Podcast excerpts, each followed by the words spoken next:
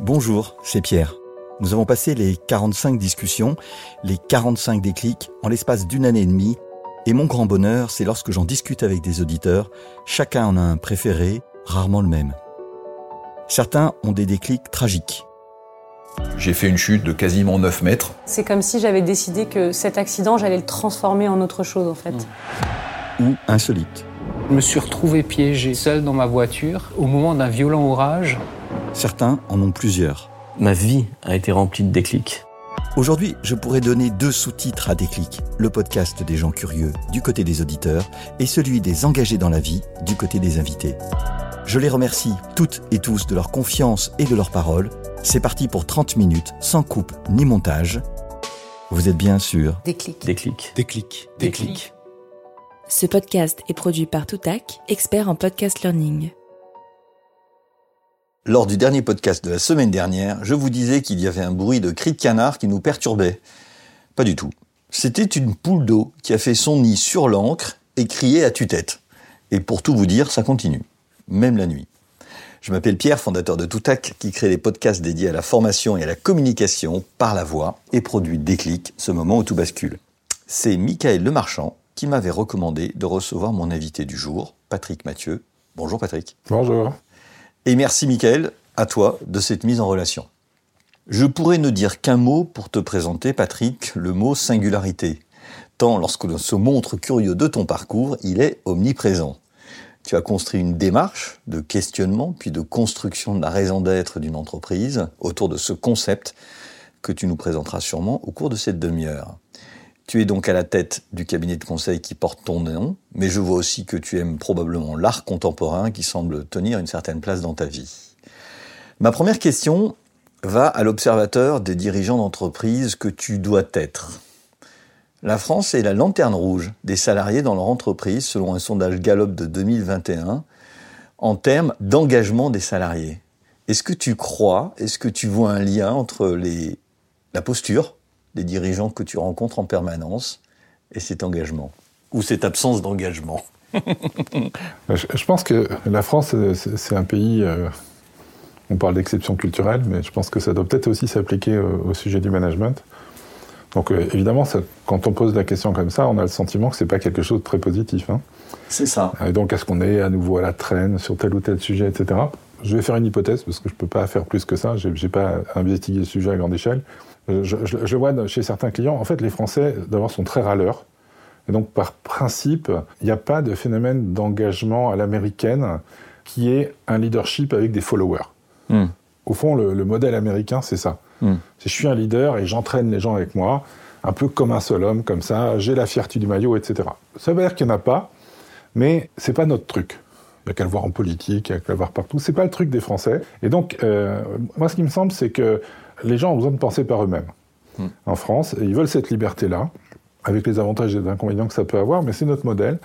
Et euh, dans ce modèle-là, il n'y a pas l'engagement à l'américaine. Donc si on veut cloner ce modèle-là, je pense qu'on n'y arrivera jamais, et je pense que c'est même pas un bon objectif. Mm.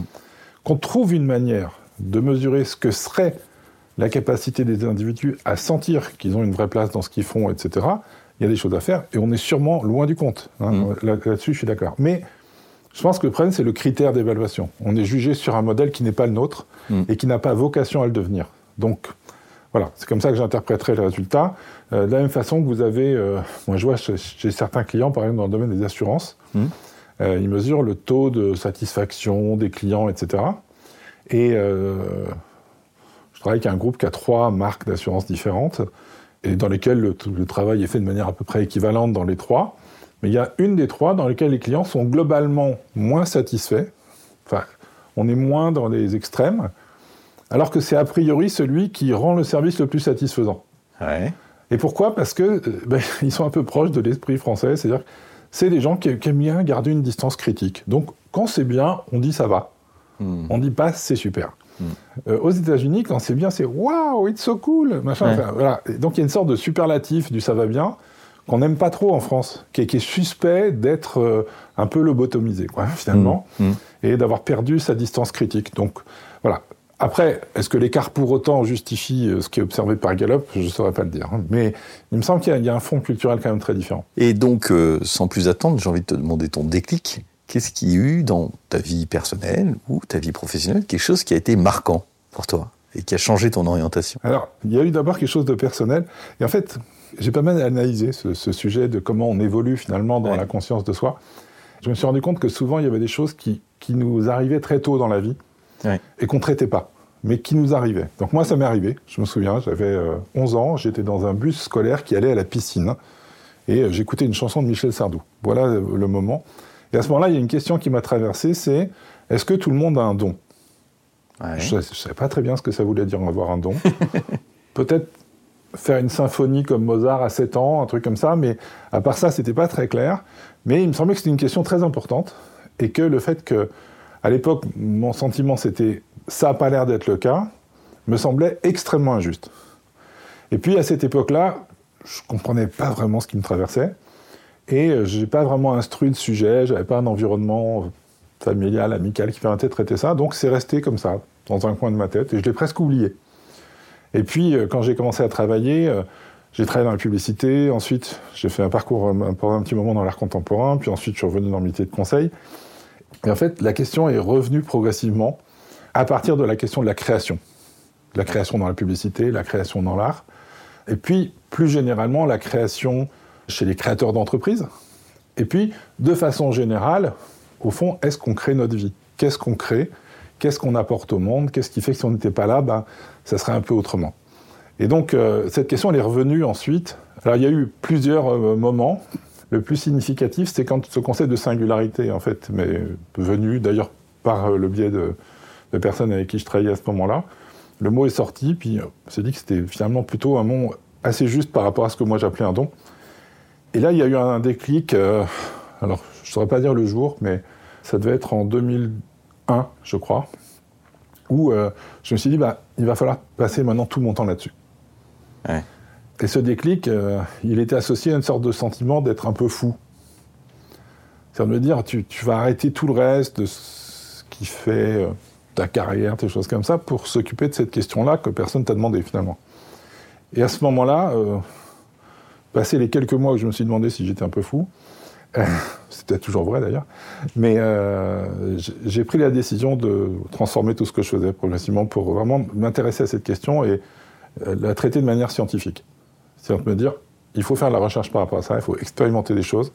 Le don n'est pas un objet euh, aléatoire, c'est complexe certainement. D'où ça vient, ça reste compliqué à, définir, mais chacun porte quelque chose qui lui permet de voilà, créer de la vie, créer des choses positives. Et ces choses positives, euh, j'avais envie de comprendre comment ça marchait. Ce jour de 2001, ça te tombe dessus au sens de, à un moment donné, si tu as l'impression que ton cerveau, il y a 25 trucs qui se connectent, visiblement tu m'en parles, tu souris en en parlant, donc tu as éprouvé quoi à ce moment-là? En fait, c'est- comme si je perdais un peu le contrôle. C'était grisant? Ça fait un peu peur aussi. Mhm. Ça fait un peu peur euh, de, de sentir que on laisse faire quelque chose. Alors on peut appeler ça un lâcher prise, on peut appeler Mhm. ça peut-être avec d'autres mots. Que je laissais faire quelque chose qui me traversait en acceptant que c'était sûrement euh, bien, mais que ça m'échappait. Euh, J'en saisissais pas toutes les dimensions. Donc j'en faisais pas un projet d'entrepreneur, par exemple. C'est- C'était plus mon propre projet de création, de me dire voilà, j'avais quelque chose à créer dans ce champ-là. Et c'est ce lâcher prise comme ça qui m'a inquiété, parce que si je me suis demandé si j'étais fou, c'était quand même une inquiétude de ce lâcher prise qui était peut-être excessif. Et, et du coup, tu avais une incertitude peut-être financière, parce que tu quittais des choses, ou je ne sais pas, tu avais un certain nombre d'incertitudes objectives, et puis tu avais une incertitude plus émotionnelle derrière ça. Il y avait les deux. Objectif, parce que je savais que ça aurait des conséquences sur euh, ma manière de travailler, sur ce que j'allais faire, etc. C'est pas ce qui m'inquiétait le plus. Ça pouvait exister, mais c'était pas le plus important. Le plus important, c'était vraiment cette idée de, de perte de contrôle, de, de laisser venir quelque chose comme ça que je connaissais pas, et en même temps une- aussi une très grande excitation. hein. Ouais. Me dire, waouh, ça c'est une vraie aventure, de se lancer là-dedans. Et bizarrement, euh, cette peur et cette grande certitude en même temps. Et donc, euh, émotionnellement, c'était vraiment que- comme un. Pas quand on est bourré, parce que quand on est bourré, on n'arrive plus à penser. Alors que là, euh, j'arrivais à penser, mais j'avais ce sentiment un peu d'étourdissement, comme ça, entre, euh, entre cette grande certitude, et, mais fondée dans je savais pas quoi, et en même temps, Mm. le fait que tout pouvait changer. Et donc là, à ce moment-là, tu te souvenais de tes 11 ans? Ça m'est revenu, en fait, ça m'est revenu, puis après j'y ai retravaillé aussi Ouais. un peu sur tout ça, Ouais. et ça m'est revenu. Je suis pas sûr que ça m'est revenu à- exactement à ce moment-là. Il me semble que c'est un peu après, en retravaillant là-dessus, que cette histoire des 11 ans m'est revenue. Je, je l'avais bien... ah, C'était en sous-jacent, bien sûr, mais euh, les petits épisodes dont j'ai parlé, là, n'étaient pas présents de façon aussi explicite. Et, et c'est intéressant parce que je recevais Patrick Souillot, un chef d'orchestre, la semaine dernière, euh, qui a eu cette espèce de d'illumination à 6 ans en regardant Leonard Bernstein à la télévision. Et, donc, presque mot pour mot, euh, et en fait, il ne deviendra un, grand chef d'orchestre que, plus tard, mais ça va l'habiter complètement. Il y a des moments comme ça, c'est la deuxième fois d'ailleurs qu'il y a une personne qui me dit que c'est en regardant la télévision à mon thé que, que ça se produit. Et à partir du moment où tu prends cette décision, finalement, puisque tu décides, on pourrait en revenir à ce que tu, tu- tu te mets vraiment en mouvement, tu le mets sur, autour du principe de singularité, ça vaudrait le coup que tu nous expliques ce que c'est. Oui. Alors, bon, il y, a- il y a un lien entre ce- cette notion de don dont je parlais j'étais enfant. En fait, la singularité, euh, ce que j'ai commencé à comprendre au moment où cette décision est venue, c'est que dans, dans notre mode de fonctionnement, tout change en apparence. On, on évolue, euh, notre situation change, etc. Et en même temps, il y a quelque chose qui nous oriente, qui ne change pas autant que ça, et qui est plus quelque chose dont on va prendre conscience que quelque chose qui va changer. Donc ce qui va changer, c'est la conscience qu'on a de notre singularité, mais pas sa nature. Alors que notre identité, qui est ce que je pose en complément de, la singularité, elle, c'est la manière dont ça va s'exprimer dans notre vie, dans notre carrière, dans notre vie personnelle, etc. Elle, elle évolue constamment et elle évolue marquée par les événements, par notre formation, par notre contexte, par tout ce qui peut se passer. Et donc en fait, d'ailleurs souvent je prends une figure euh, qui est celle de la barbe à papa. Des scientifiques avaient utilisé la même euh, parallèlement pour montrer que le bâton, c'est notre singularité, c'est un peu notre ADN, ça se voit pas vraiment. Mais c'est là, ça tient un peu tout. Et puis il y a la barbe à papa qui s'enroule comme ça au fur et à mesure, et qui est un peu toute notre vie qui, se, qui nous marque, mais qui est malléable. Notre identité, on peut aussi la changer de façon en partie volontaire, on peut jouer avec, on peut tricher, on peut faire plein de choses. Notre singularité, on peut pas trop tricher. La seule chose, c'est qu'on peut l'utiliser en bien ou en mal. C'est un peu comme un potentiel qu'on a. Et ce potentiel, il est associé à une éthique. Et cette éthique, elle va faire qu'on va l'utiliser voilà, de façon plus ou moins privative. C'est-à-dire, On le fait un peu pour soi, ou pour d'autres, ou pour beaucoup d'autres. Et puis, on, on peut aussi l'utiliser un peu euh, bah, à l'envers. Et ça, ça crée ce qu'on va appeler comportement pervers. D'accord. Et, et donc, euh, tu me dis qu'il y a un lien avec le don. Comment tu fais le lien entre cette singularité et le don? Parce que tout le monde a une singularité, mais est-ce que tout le monde a un don Je vais faire une égalité un peu euh, simplificatrice, mais je dirais que notre singularité est un don. C'est-à-dire qu'elle n'est pas héritée euh, culturellement de nos parents, de notre environnement social, etc. Elle n'a rien à voir avec tout ça. Aucun lien familial, des liens génétiques. On, on réfléchit là avec une université sur le sujet, mais j'ai un doute. Ouais. Ou en tous les cas, c'est bien caché dans l'ADN. Manifestement, c'est quelque chose qui nous arrive dans des conditions qui sont euh, assez complexes à saisir, d'autant plus que ça arrive apparemment très très tôt. Nous, on a quelques outils pour aborder la singularité de manière un petit peu simplifiée, qu'on appelle les noyaux, qui sont de grandes familles. On peut voir le noyau de singularité d'un petit enfant. Qu'il y ait des faits de- d'environnement qui puissent favoriser telle telle chose, c'est possible. J'avoue qu'on n'a pas pu expérimenter ça pour l'instant. Mais que je constate, c'est que même s'il y a des déterminants euh, autour de nous, ça reste inconscient pendant très longtemps. Mm. Et ça agit à notre insu, en fait, dans notre, notre façon d'agir. Euh, par exemple, euh, souvent on va trouver que des enfants sont hyperactifs, ou envahissants, ou charmeurs, ou euh, dépendants, etc.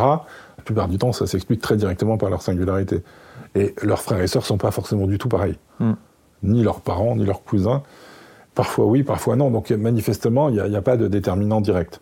Donc c'est à ce titre-là que je dis que c'est un don. C'est quelque chose qu'on a reçu. Nous, quand on l'analyse, donc avec des adultes ou au moins des grands adolescents, on arrive à le modéliser, à décrire ça sous forme d'un- scénario, parce qu'en fait c'est un scénario en réalité, euh, la singularité. Et ce scénario, on peut le décrire de façon extrêmement précise. Et ce qu'on constate, c'est que ces scénarios, ils sont tous merveilleux. Pour moi, ils sont tellement merveilleux qu'ils sont pas inventés vraiment par des humains. En ils appartiennent à autre chose quand même. Et, et qu'est-ce que tu fais comme distinction entre la personnalité et la singularité? Parce qu'on pourrait, tu, tu vois ce que je veux dire? On peut dire, euh, tout à l'heure tu parlais des enfants qui vont aux hyperactifs, on dit il a une sacrée personnalité parce que, ou il a une personnalité de charmeur. Comment tu fais? Pourquoi tu, pourquoi ce mot de singularité par rapport à la personnalité? Alors, c'est un choix à un moment de s'arrêter sur une sémantique. Le mot personnalité, c'est un mot qui est utilisé pour décrire euh, plein de choses, y compris par exemple la célébrité, on va dire, de Mm. quelqu'un que c'est une personnalité. Mm. Si on parle de la personnalité profonde ou intime, ça se ressemblerait.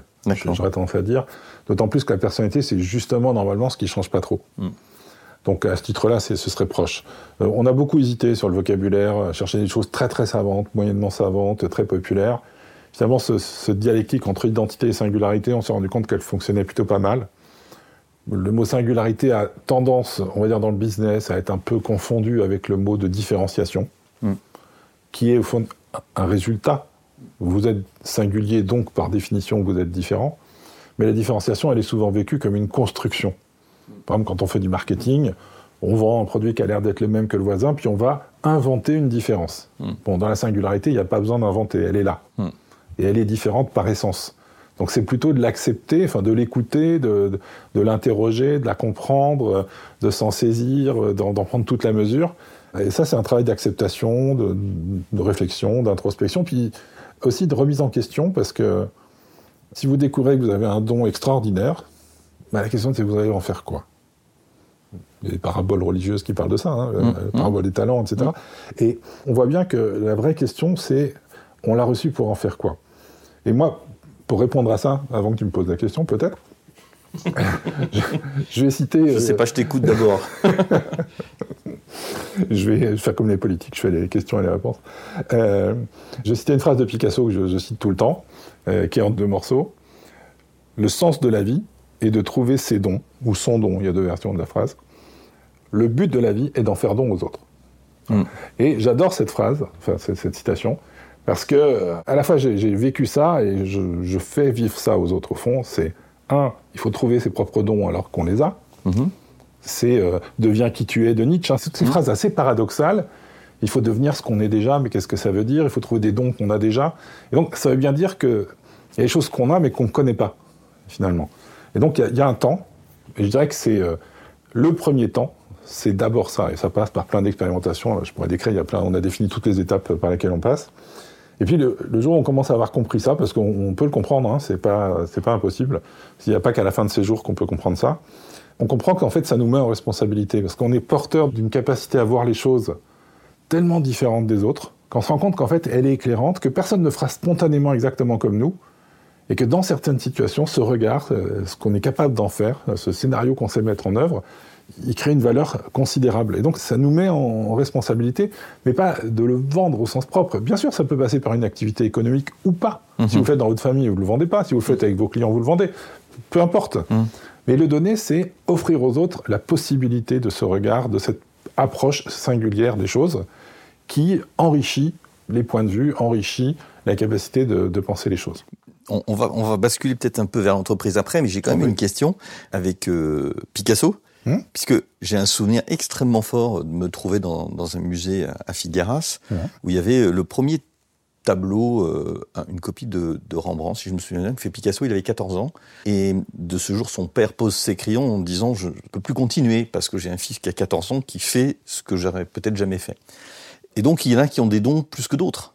Et, ça, quand même, tout le monde a une, une identité, euh, une singularité, mais C'est ce que je croyais à 11 ans. C'est-à-dire, je pensais que le don, c'était un talent euh, inné. Mm. D'accord?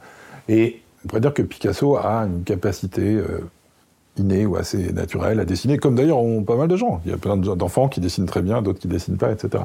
Donc, eh bien sûr, je croyais qu'un don, c'était ça. Et ça reste une capacité innée qu'on a. Mais en fait, ce qui m'intéresse, moi, c'est ce qui est derrière ça. C'est qu'est-ce qui fait qu'on produit ça? Par exemple, le fait que Picasso dessine bien, on a l'impression que c'est une fois qu'on a dit ça, on a tout dit. Bon, pour moi, on n'a rien dit. Euh, je, je vais te donner un exemple qui, pour moi, en est la preuve. On a analysé la singularité de certains artistes. Mm. Vu mon parcours, ça m'intéressait. Et ça a été d'ailleurs très fondateur dans notre démarche. Et euh, une de celles qu'on a analysées, c'est celle de Salvador Dali. Mhm. La raison pour laquelle on a pris Dali, c'est que c'est un artiste qui était décédé et je voulais voir si on pouvait analyser la singularité de quelqu'un qui était mort. La condition, c'était qu'on ait suffisamment de documentation, mais pas visuelle, textuelle. Parce que Mhm. nous, on, analyse euh, ce qui est dit. Et je trouve que Dali a aussi beaucoup écrit. Tout Mhm. le monde ne le sait pas, mais il a fait des livres qui sont remarquables. Et euh, même, je trouve plus intéressant que ses tableaux, personnellement. Et donc, on l'avait analysé.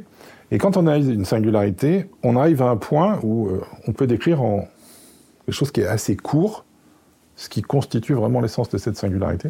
Et non seulement ça, mais on peut le faire rejouer par quelqu'un d'autre. On appelle ça des simulations.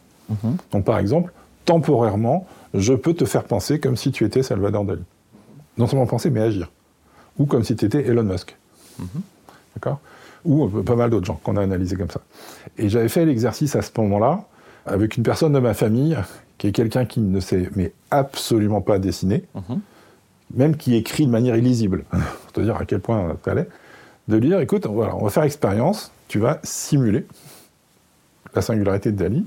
Et pour faire ça, il faut juste choisir un sujet personnel qui match avec la- l'approche de, l'artiste. Donc Dali, ça a beaucoup à voir avec l'enfance.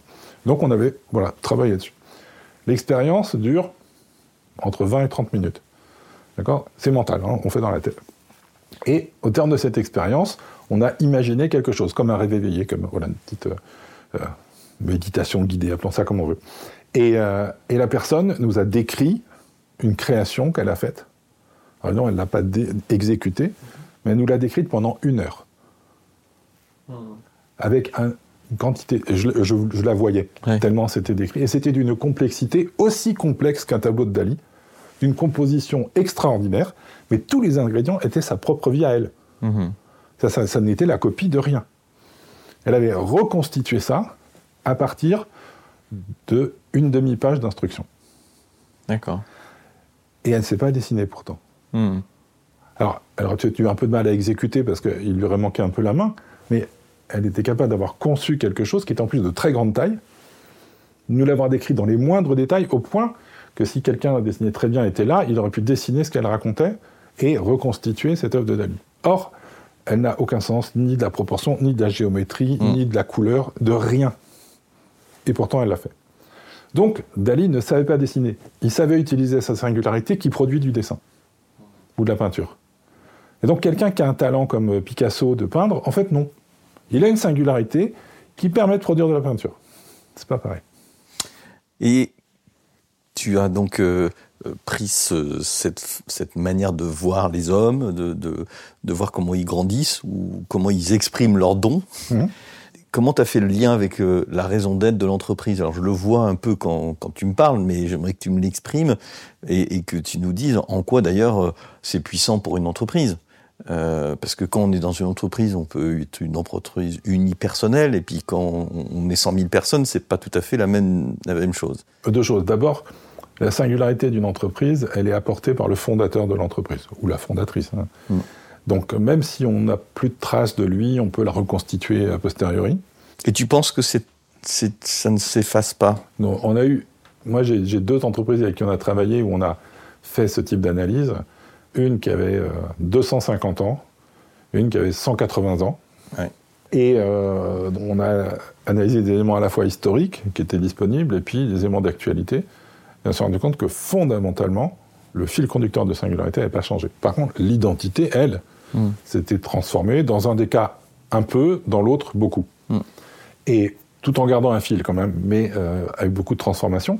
Mais l'esprit dans lequel les choses étaient faites était là parce que la singularité, c'est ce qui fait qu'il y a des œuvres d'art, qu'on a des chefs-d'œuvre de, de l'UNESCO, de toutes ces choses-là, qu'on chérit. Euh, c'est que c'est des choses qui, qui n'appartiennent pas au temps.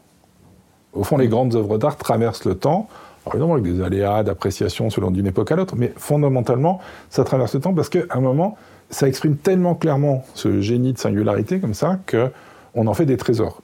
C'est pour ça qu'on fait des musées, qu'on fait toutes ces choses-là. C'est pas uniquement pour apprendre le passé, c'est pour apprendre, c'est pour garder les traces de, de choses euh, géniales. Parce Mm. que la continuité, alors l'histoire de l'art peut trouver des, des liens évidemment de continuité, de rapport avec l'époque, etc. Parce que dans la forme identitaire, ça marque l'époque, mais le génie de certains artistes, il est assez intemporel malgré tout. Et donc, euh, pourquoi Picasso c'est intéressant aujourd'hui? Il est quand même mort il y a 50 ans. Hum. Enfin, je veux dire, c'est déjà vachement vieux par rapport à tout ce qui se passe aujourd'hui. Puis tout le monde reste fasciné par Picasso, ou par euh, Van Gogh, ou par euh, mais, Monet, ou, ou- ou Rembrandt. Enfin, ce que je veux dire, c'est que on fait plus des tableaux comme Rembrandt, mais on considère pas Rembrandt ringard. Hmm. Et donc, dans une entreprise, la taille n'importe pas, puisque, on pourrait dire, une culture d'entreprise va se constituer autour de cette singularité. Donc, la raison d'être, avant, il y avait d'autres noms, on appelait ça la vision, on appelait ça d'autres choses. Aujourd'hui, c'est marqué par la loi Pacte. Donc, en fait, la loi française a, consacré le mot raison d'être dans une définition précise Absolument. donc euh, dans le code civil. Et donc là, on définit en fait avec la raison d'être, au fond quelque chose qui n'est pas l'objet social, Mhm. justement, parce qu'il était déjà là, Mhm. mais qui définit au fond un état d'esprit dans lequel cet objet social est réalisé, et cet état d'esprit étant quelque chose qui va prendre en compte plus largement que l'intérêt de l'entreprise, ses stakeholders et son rôle mais dans dans tout ça. Le mot raison d'être donne une dimension existentielle à l'entreprise qui était avant un, un objet. Mhm. On peut aller d'un objet social à une raison d'être. Donc on passe de la chose à l'être. Réalité, c'est un changement de paradigme considérable.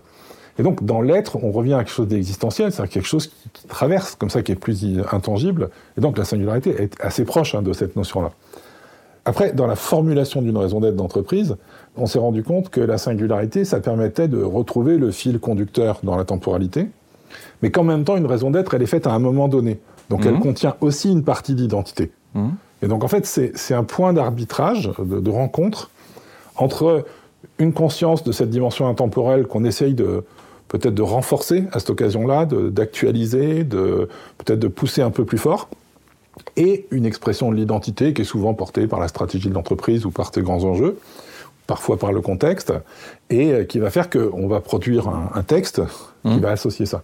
Et ce qui est important dans une raison d'être, c'est d'y associer des engagements, donc les objectifs dans, dans le cadre de loi Pacte, qui, eux, portent justement la, la puissance de transformation que ça apporte. Parce que plus on prend conscience, et plus on travaille sur une raison d'être, ce qu'on a fait avec Michael Lemarchand à la SNCF, Oui. qui est venu te voir, euh, c'est justement de à la fois requalifier ces éléments fondamentaux, mais aussi aider tout le monde à se projeter dans cette conscience un peu plus élevée qu'on se donne à travers ces objectifs qui permettent de l'exprimer dans les métiers de l'entreprise et surtout face à ces différents stakeholders de manière encore plus forte.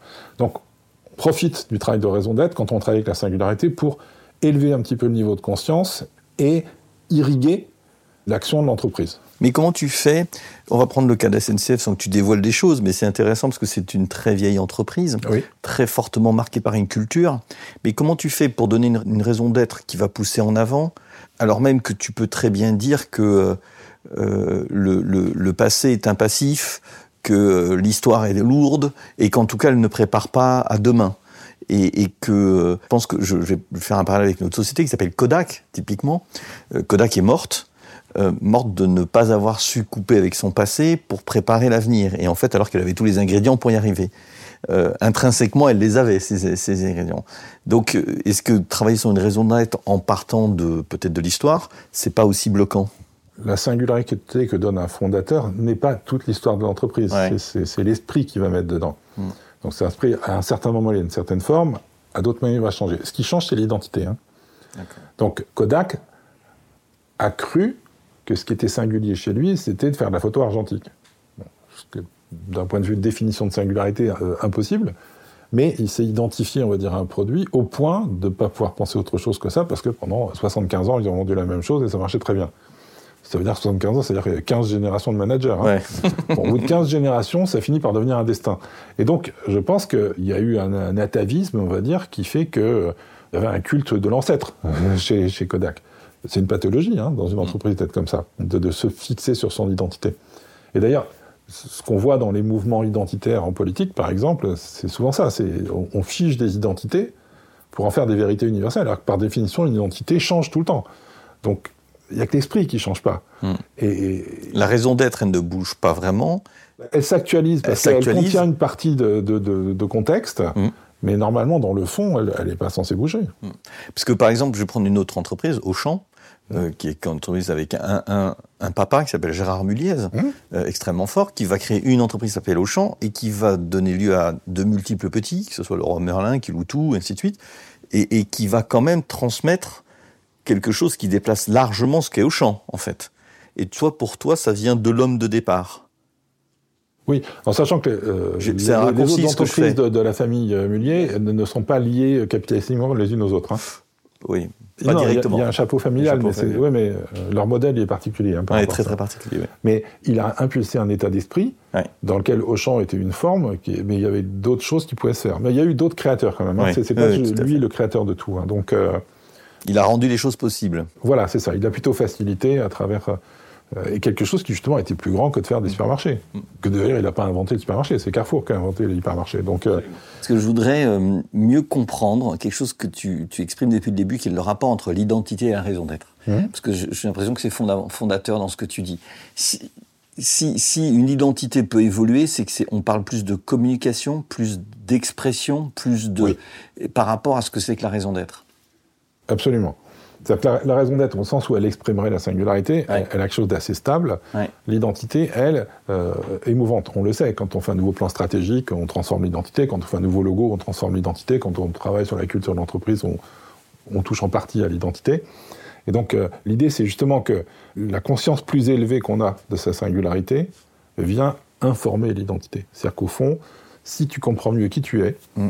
tu vas commencer à revoir les choses que tu fais un peu différemment Mm. ou peut-être très différemment à certains moments. Et donc ça, le fait que tu vas voir ces choses différemment va modifier ton identité. Peut-être que tu vas changer de boulot, peut-être que tu vas t'autoriser à faire des podcasts, peut-être que tu vas faire différentes choses que tu n'aurais pas faites avant. C'est une évolution dans ton identité. T'es pas quelqu'un d'autre. T'es peut-être plus toi-même, justement, et tu fais des choses encore plus puissantes, qui ont peut-être encore plus de rayonnement. Donc l'idée, c'est que l'identité, elle véhicule dans le monde, au fond, cette singularité, à travers l'action des uns et des autres, de, tous les stakeholders, et puis de tous ceux qui sont concernés. Donc euh, c'est un vecteur d'incarnation, on va dire. Et par définition, ce vecteur doit s'adapter à son environnement, parce qu'il n'est pas maître de son environnement. Et donc, il y a un ajustement constant entre ce qu'on est, son environnement, qui va former l'évolution dynamique de l'identité. Écoute, on, on va arrêter là, parce que sinon, euh, on aura largement, même si euh, on, on est loin d'avoir fait le tour. Euh, Est-ce que je peux te demander à qui tu aimerais transmettre le, le témoin? Oui, oui. Alors, c'est terrible parce que je pense à beaucoup de gens. Donc, donc voilà. Quelqu'un que je pourrais contacter de ta part Voilà, quelqu'un que tu pourrais contacter de ma part. Alors, je te propose de contacter Maximilien Rouer. D'accord. Donc, Maximilien, c'est quelqu'un que j'ai connu il y a une quinzaine d'années, qui est une personne extrêmement dynamique et extrêmement engagée, euh, qui est à l'origine ingénieur agronome, donc, qui est- mais qui est engagé dans tout ce qui est transformation euh, écologique, environnementale, etc. euh, qui a monté des sociétés d'investissement par rapport à ça, qui a créé des labels, qui a, donc très activiste, avec un sens du, du business, et qui aujourd'hui dirige AXA Climate. D'accord. Donc il y a la filiale d'AXA qui est centrée sur toute cette dynamique de transformation et euh, que j'avais eu l'occasion de ren- rencontrer et que je remercie d'ailleurs, euh, qui m'avait invité dans un grand événement qui s'appelait euh, The Bridge, qui avait été une énorme conférence euh, faite sur le Queen Mary II entre Saint-Nazaire et New York, à l'occasion des 100 ans du débarquement américain de 1917, fait avec beaucoup d'entreprises de l'ouest de la France. Et il avait invité, euh, je sais pas combien, une cinquantaine de, speakers pour parler des sujets de transformation dans différentes dimensions. J'ai eu le plaisir d'intervenir là-bas pendant toute une semaine sur le bateau, au milieu Ah oui. des dauphins et des baleines. Pas mal. C'était magnifique, et donc c'est un grand souvenir avec lui. Et puis il y a eu quelques autres souvenirs sympathiques, mais c'est- c'est c'est une personne qui est, qui est vraiment très très engagée, que j'apprécie beaucoup, et que voilà. C'est Bon. c'est cette énergie de faire bouger les choses. Eh ben, écoute, merci beaucoup. Ben, Merci Et bonne continuation. Merci beaucoup pour ton invitation. Ce podcast est produit par Toutac, la voix de la formation.